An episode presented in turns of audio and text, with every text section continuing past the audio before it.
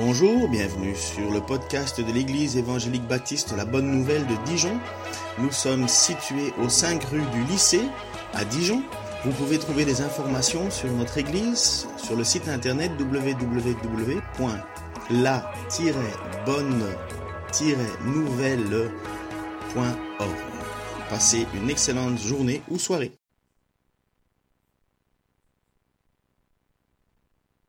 Judée, de Jérusalem, de l'Idumée, des territoires de l'autre côté du Jourdain, ainsi que de la région de Tyr et de Sidon.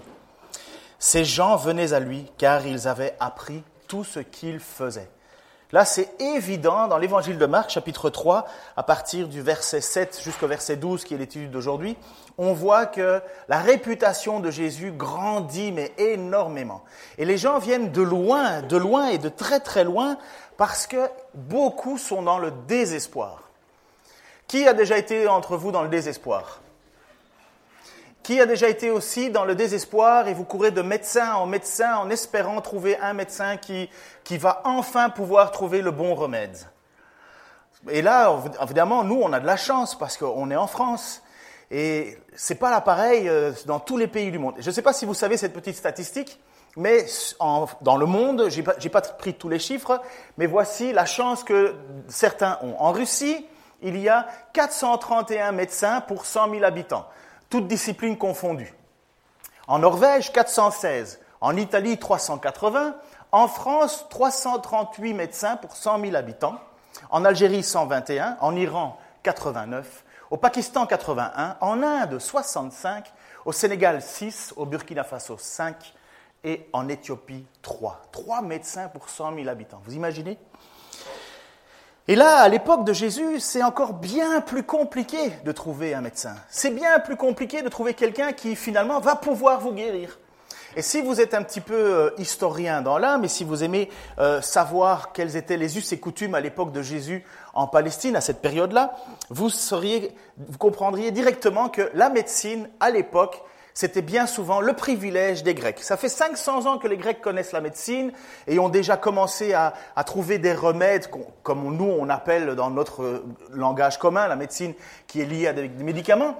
Tandis que dans le pays euh, juif et, en Israël surtout, la médecine était presque toujours liée à un péché. On considérait que celui qui était malade, il était soit pécheur, soit au bénéfice d'une faute de ses parents. Vous vous souvenez quand on pose la question à l'aveugle, à l'aveugle né, euh, euh, euh, enfin, les, pharisiens lui disent, mais tu es aveugle à cause d'un péché. Il dit, non, je n'ai pas commis de péché, ben alors ça doit être à cause de tes parents. Et on se rend compte que finalement, à l'époque, dans le peuple d'Israël, la médecine et les maladies sont liées à être pécheur ou pas pécheur. Vous savez ce que Jésus a répondu là-dessus? Il a dit, c'était ni à cause de son péché, ni celui de ses parents, mais afin que la gloire de Dieu se manifeste. Et vous avez peut-être, et vous vous souvenez peut-être aussi de cette histoire de cette femme qui avait souffert euh, pendant des années et des années d'avoir été visitée des médecins. Euh, le texte nous dit elle avait beaucoup souffert d'une perte de sang, une dame qui, elle avait beaucoup souffert entre les mains des médecins. C'est étonnant d'entendre la Bible qui nous dit que finalement cette dame avait souffert entre les mains des médecins. Et peut-être que ça vous est passé inaperçu, mais à l'époque, Franchement, c'était un parcours du combattant en Israël d'avoir un médecin compétent. Voici ce qu'on a retrouvé dans les Talmuds. Vous savez que le Talmud, c'est l'interprétation de la loi par les rabbins. Et euh, donc ce que tu peux, ce que tu peux pas faire. Par exemple, toutes les lois du sabbat se trouvent dans le Talmud, et ainsi de suite. Et pour les guérisons aussi. Bien sûr, dans la loi de Moïse, il y avait des règles. Vous savez que pour quelqu'un qui était lépreux, on apportait un animal ou on coupait un oiseau en deux, et ainsi de suite, et ainsi de suite. Il y avait des règles qui avaient été données. Mais le Talmud, évidemment, les rabbis s'en sont donnés un petit peu plus et ont trouvé des remèdes pour les gens qui souffraient. Et donc, on sait que cette dame, dans le texte qui nous dit que cette dame avait souffert entre les mains des médecins, on a découvert finalement ce qu'on lui avait fait subir à cette dame. Et voici ce qu'un homme qui s'appelle euh, R, je ne sais pas si c'est Roger, Robert, euh, Roméo, Jokanan dit. Comment guérir la maladie de cette femme? Alors ça c'est en même temps, vous vérifiez si euh, vous devez aller chez l'ophtalmologue plus tard ou pas. Alors, prenez le poids d'un denier de gomme d'Alexandrie, le poids d'un denier d'Alain, le poids d'un denier de safran de jardin, broyez le tout ensemble et donnez-le à la femme dans du vin. Si ce remède ne réussit pas, prenez trois fois euh, trois, euh, euh, trois fois trois logs d'oignons de Perse, cuisez-les dans du vin et faites boire ce breuvage à la femme en lui disant Sois délivrée de ta maladie. Si cela ne réussit pas, conduisez la femme à la jonction de deux chemins, placez dans sa main une coupe de vin, et que quelqu'un, survenant tout à coup derrière elle, l'effraie en lui disant Sois délivrée de la maladie. Si on n'obtient encore rien, prenez une poignée de safran, une poignée de, foin grec, et faites-le cuire dans du vin et donnez-le lui à boire en lui disant Sois délivré de ta maladie. Le Talmud continue ainsi en proposant encore une dizaine d'autres moyens à employer, entre autres celui-ci, que l'on creuse sept fossés dans lesquels on brûlera des sarments qui n'auront pas encore quatre ans, que la femme, une coupe de vin à la main, s'approche successivement de chaque fossé et s'asseye au bord, et à chaque fois on lui dira, sois délivré de ta maladie. Ce que vous avez directement remarqué, c'est que le vin est présent. Bien sûr. Et donc vous voyez, ça, c'était les remèdes que l'on trouve dans le Talmud. Alors quand on lit que cette femme a beaucoup souffert entre les mains des médecins, c'est parce que les médecins, à l'époque, dans le, dans le royaume de, en Israël, les médecins étaient bien souvent des religieux, parce qu'on considérait que ce n'était pas une maladie à soigner, mais un péché à régler. Soit délivré, soit délivré, soit délivré. Et donc, lorsque vous apprenez qu'il y a quelque part un homme qui guérit des maladies et dont le taux de réussite est total, mais vous venez, vous vous déplacez, vous allez de loin parce qu'il n'y a pas d'autre système de santé qui est valable. Vous vous rendez compte finalement que lorsque vous êtes malade là-bas, mais c'est foutu. Et lorsque vous entendez que Jésus, cet homme, ce, ce Nazaréen, accomplit des miracles, mais vous vous déplacez de loin. Et des foules, et des foules, et des foules vont se déplacer. Qui ne le ferait pas si quelqu'un, si on connaissait un docteur qui guérissait le cancer totalement? On serait, sa liste d'attente serait, serait jusqu'en bas. Eh bien, à l'époque de Jésus, c'est encore, c'est encore plus vrai, parce que Jésus, lui, a ce pouvoir d'accomplir ces miracles de guérison. Et les gens sont totalement désespérés, parce que quand tu es malade à l'époque, tu ne peux pas t'en sortir. Vous avez vu ce qu'on fait faire à cette dame, toutes ces choses qui finalement, si ça marche pas, si ça marche pas, si ça marche pas, si ça marche pas, ben ça devient une folie quelque part, ça devient oppressant.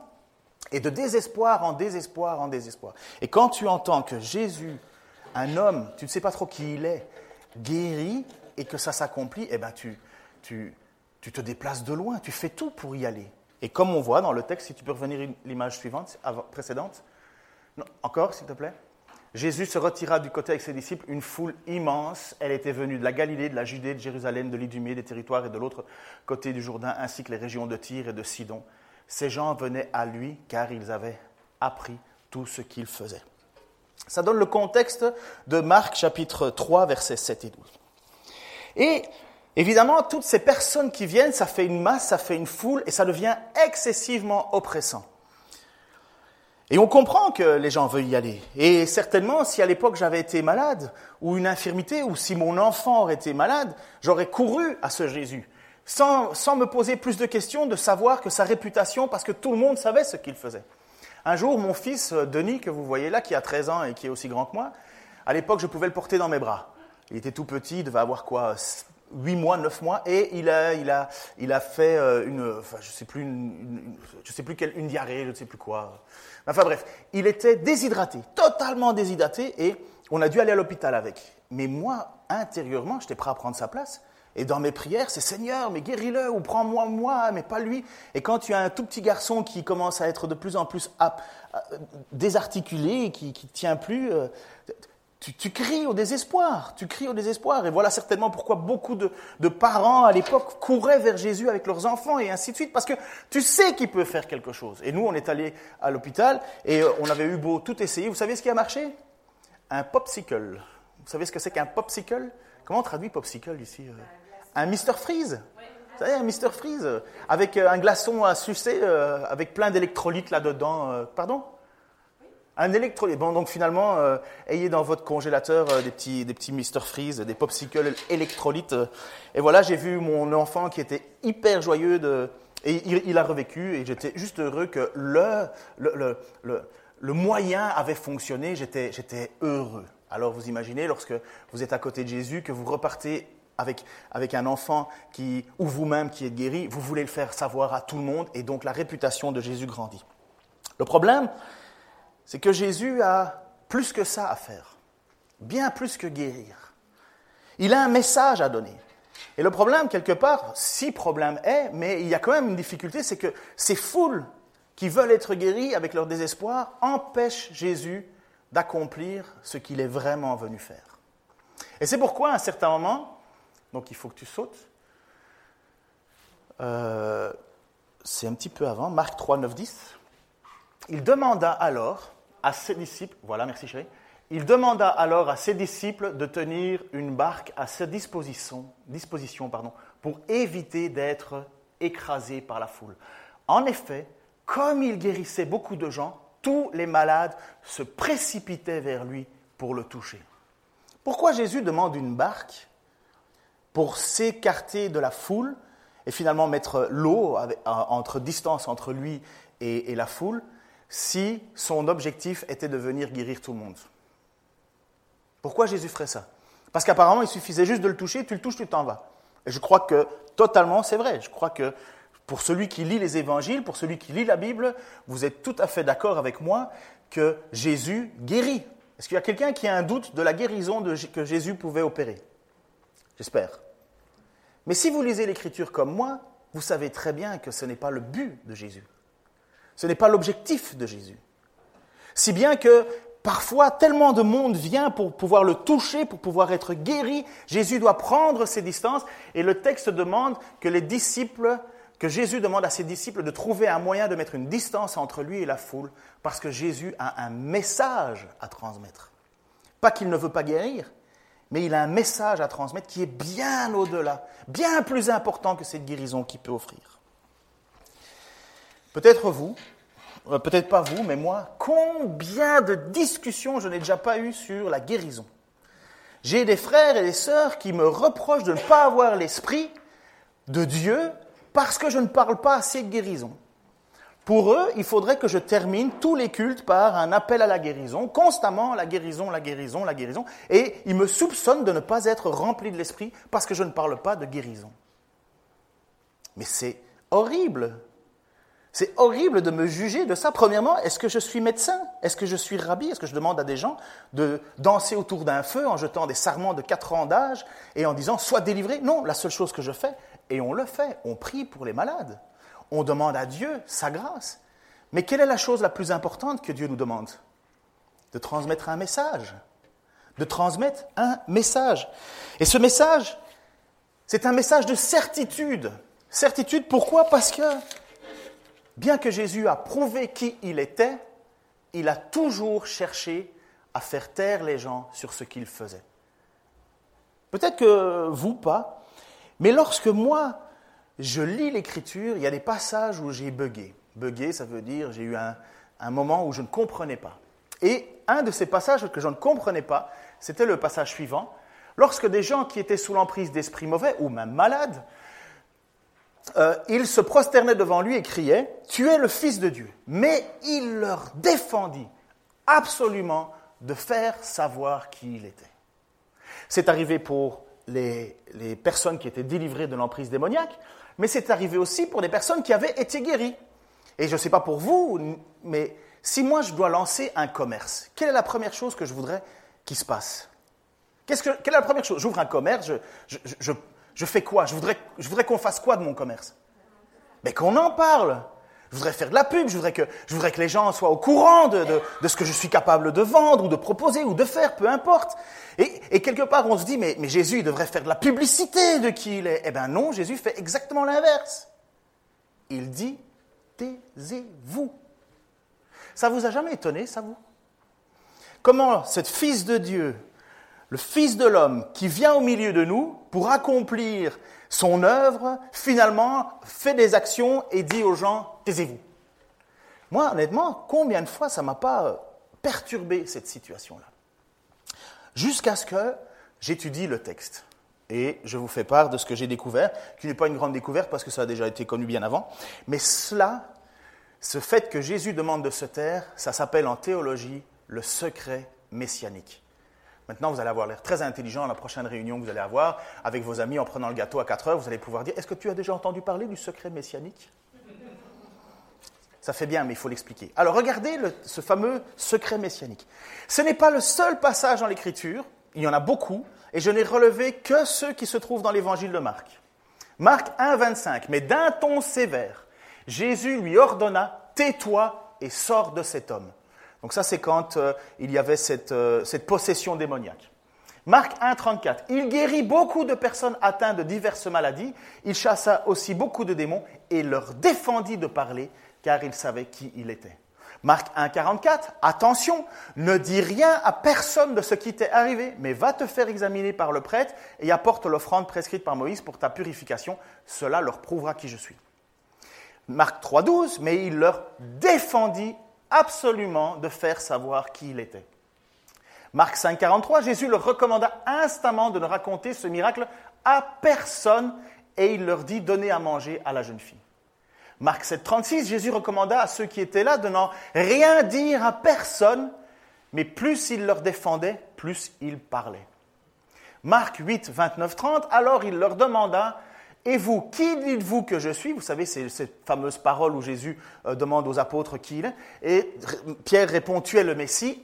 Il leur ordonna de le dire à personne. Et Marc 9, 9, pendant qu'il descendit de la montagne, il leur ordonna, c'était au moment de la transfiguration, vous savez où Jésus s'est euh, euh, illuminé, il leur ordonna de ne raconter à personne ce qu'il venait de voir, jusqu'à ce que le Fils de l'homme soit ressuscité d'entre les morts jusqu'à ce que. Il ordonne de se taire jusqu'à ce que. Alors, pourquoi? Pourquoi fait cela? Eh bien, finalement, c'est ce que je suis convaincu depuis le début de ma conversion, personnellement. Jésus ne veut pas être connu pour ses miracles, mais pour ce qu'il est venu accomplir. Écoutez bien ce que je dis, c'est important, je crois. Jésus n'est pas venu pour être connu pour ses miracles, mais pour ce qu'il est venu accomplir. Faire connaître Jésus comme le Messie, le Fils de Dieu, était finalement un obstacle à sa mission. Faire savoir qui il était était un obstacle à sa mission. Et c'est très paradoxal, vous allez voir. Jésus accomplit des miracles, mais il ne veut pas, pour se faire connaître, pour savoir qu'il est bien le Fils de Dieu, le Messie, mais en même temps, il ne veut pas qu'on le dise. Si notre Seigneur avait été reconnu comme le Messie, le Fils de Dieu sur terre pendant son ministère, jamais la foule, jamais les dirigeants, jamais on l'aurait mis sur une croix. Jamais. Jamais. On l'aurait élevé comme prince, on l'aurait élevé comme roi d'Israël, on l'aurait, on l'aurait adulé, on se serait prosterné devant lui, et jamais Jésus n'aurait pu accomplir la raison pour laquelle il était là. Mais en allant jusqu'à la croix, en tant que fils de Dieu, Jésus allait pouvoir accomplir ce qui était la chose la plus importante, nous racheter de nos fautes, payer le prix de notre condamnation, mourir à notre place. Mais si on avait fait Jésus roi de la terre à ce moment-là, qu'est-ce qui serait passé? Jésus n'aurait pas accompli l'œuvre. Et vous savez que c'est exactement ce que Satan a voulu faire lors de la deuxième tentation? Regardez. Le diable l'entraîna sur une hauteur lui montra en un instant tous les royaumes de la terre et lui dit, je te donnerai la domination universelle, ainsi que les richesses et la gloire de ces royaumes, car tout cela a été remis entre mes mains, je te le donne et je le donne à qui je veux. Si donc tu te prosternes devant moi, tout cela sera à toi. Jésus lui répondit, il est écrit, tu adoreras le Seigneur ton Dieu et c'est à lui seul que tu rendras un culte. Mais quel était le but de, de Satan De faire en sorte que l'on reconnaisse Jésus comme le prince, le roi, et si Jésus avait accompli ou, obéi à cela, si s'était prosterné, ou si Jésus avait voulu être reconnu comme étant le roi d'Israël, le, Messie, le Fils de Dieu, ben la foule jamais ne l'aurait cloué sur une croix. Jamais. Jamais la foule n'aurait crié Crucifie-le, crucifie-le. Au contraire, les gens se seraient battus bec et ongle, comme Pierre à un certain moment, lorsqu'on est venu arrêter Jésus. Il a sorti son épée, il a voulu se battre. Jésus a dit, celui qui vivra par l'épée mourra par l'épée. Ne sais-tu pas, Pierre, que j'ai la possibilité de faire venir des, milliers d'anges pour combattre à ma place? Parce que le but de Jésus n'est pas d'être connu, sur terre à ce moment-là. Et c'est pourquoi il ne veut pas que ni les démons, qui ont raison, il est bien le Fils de Dieu, et ceux qui sont guéris, qui, qui veulent dire, mais viens. Non, parce que Jésus n'accomplirait pas sa mission. Dans Marc chapitre 1 ou 2, pardon, il y a un moment où Jésus guérit quelqu'un et justement il lui demande de se taire. Et le texte nous dit que cet homme, évidemment, n'a pas fait ce que Jésus a demandé, et, le et, et Marc précise, à cause de cela, Jésus ne pouvait plus rentrer dans les villes. Mais qu'est-ce que faisait Jésus quand il rentrait dans une ville? Il allait dans une synagogue et il enseignait. Il faisait les miracles pour prouver qui il était, et en même temps, il ne voulait pas qu'on dise qui il était.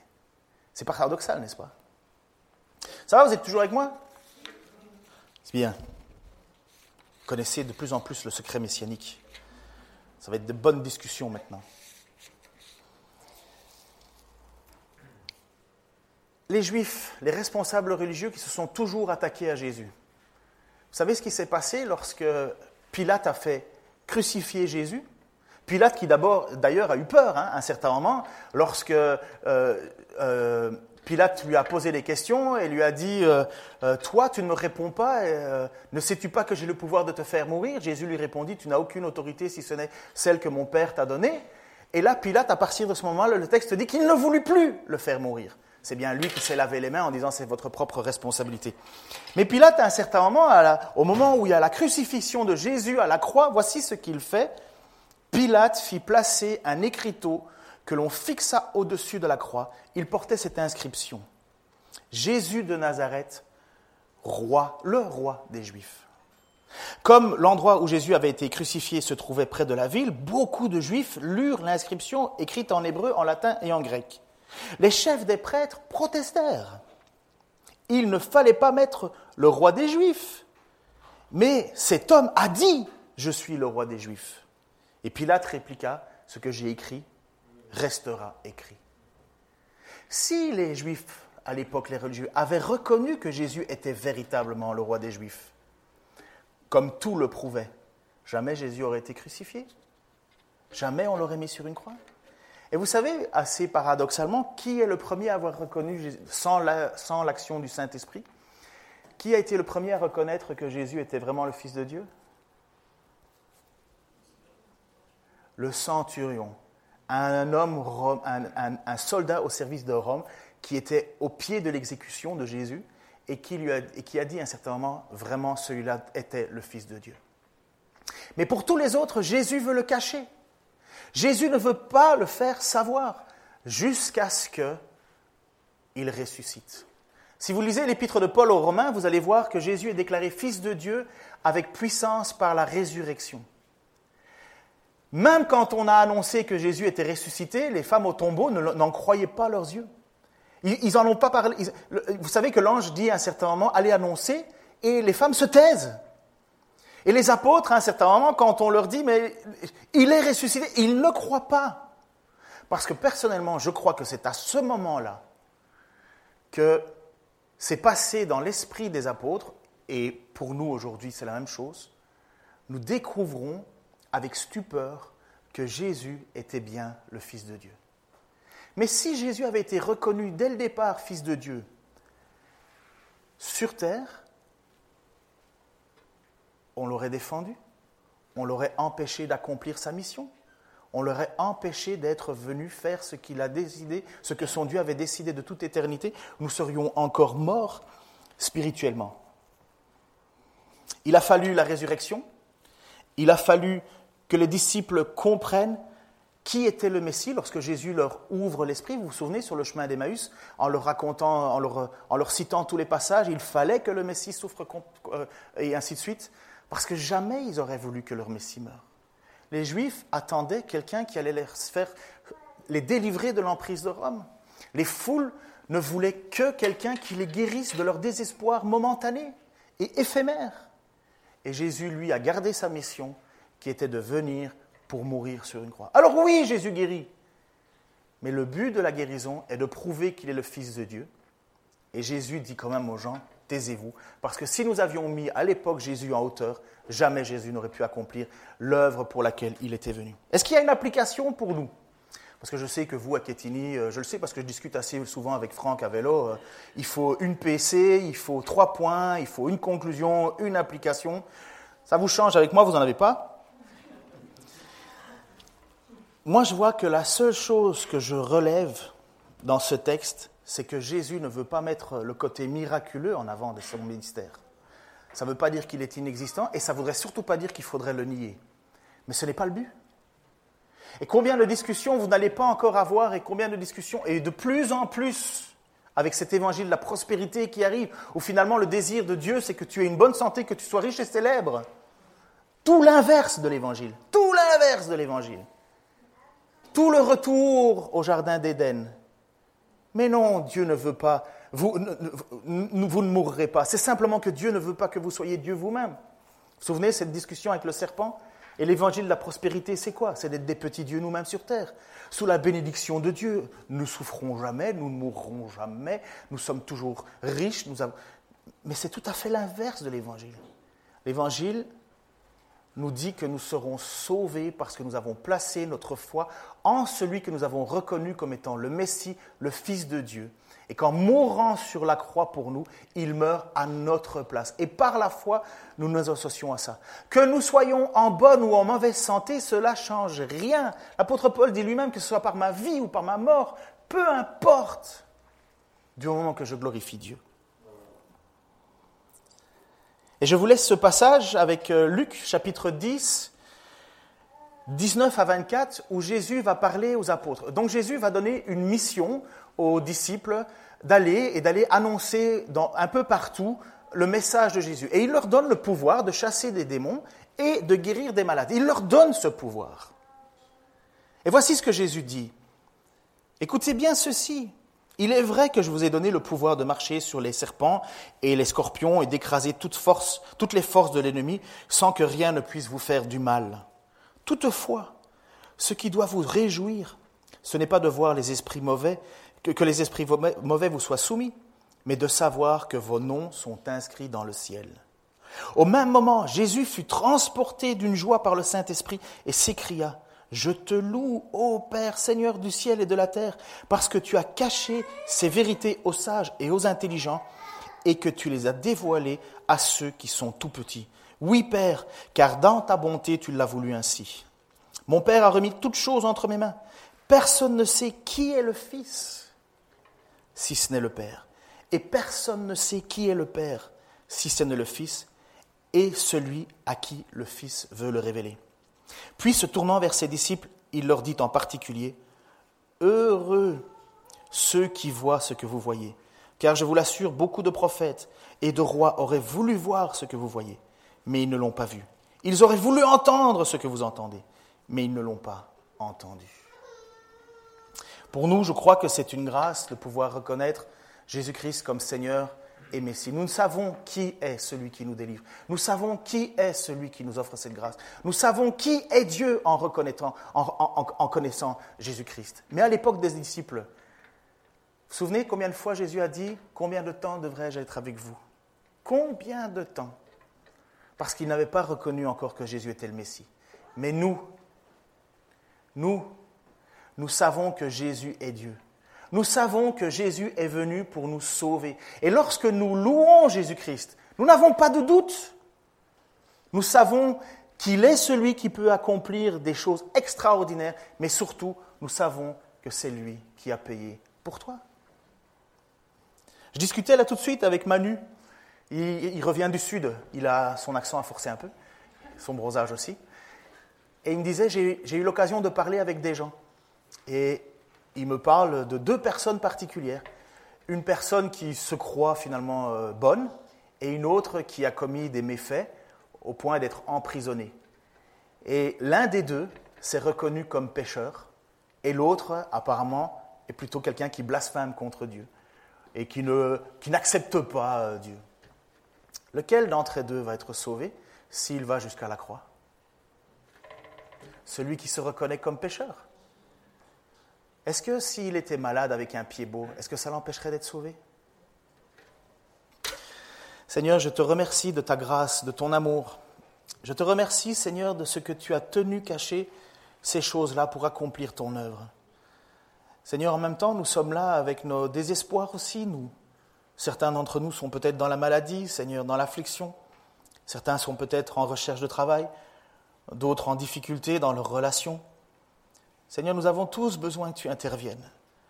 Et Seigneur, c'est tellement difficile de vivre sur cette terre, Seigneur, où, où rien ne va bien, où tout le plaisir est éphémère, la joie est éphémère, où nous ne savons pas ce que demain nous est réservé. Mais Seigneur, nous savons que tu es venu au milieu de nous. Et tu ne t'es pas laissé perturber, Seigneur, pour aller ni à gauche ni à droite de la mission que ton Père t'avait offerte et t'avait confiée, Seigneur. Et je te remercie que tu l'aies accompli.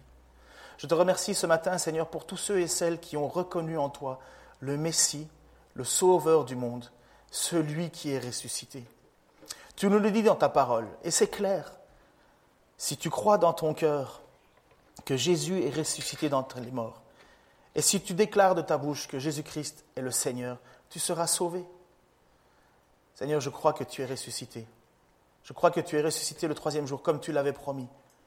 Et Seigneur, merci parce qu'à partir de là, nous pouvons croire que tu es le Fils de Dieu, le Messie. Seigneur, j'aurais tellement aimé être à côté de toi, de ton vivant, écouter tes enseignements. Seigneur, t'entendre parler avec autorité, chasser des démons, guérir des malades.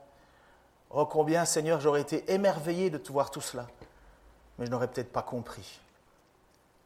Je n'aurais peut-être pas compris que c'était pour mes propres fautes que tu étais venu. Je te remercie, Seigneur, que tu nous l'as révélé. Je te remercie, Seigneur, que tu veux encore le révéler à d'autres. Je te remercie pour ceux qui ce matin entendent peut-être la première fois ce message. Tu es venu parmi nous avec une puissance inégalée et pourtant tu as désiré de tout cacher. Et Seigneur, si nous te reconnaissons comme Seigneur et Sauveur, c'est parce que tu veux nous le révéler. Personne ne connaît le Père si ce n'est celui à qui tu désires de te révéler. Je te remercie que tu l'aies fait pour moi. Je te remercie que tu l'aies fait pour des frères et des sœurs. Et nous te prions, Seigneur, avec Fais-le pour d'autres encore. Dans nos familles, Seigneur, au milieu de nos amis, au milieu de nos, de nos voisins, des collègues de travail. Seigneur, parmi les cœurs les plus endurcis, continue, Seigneur, à te révéler. Seigneur, aujourd'hui, tu ne nous appelles plus à nous taire, mais à parler, parce que nous savons que tu es le Messie. Dans le nom de Jésus-Christ. Amen.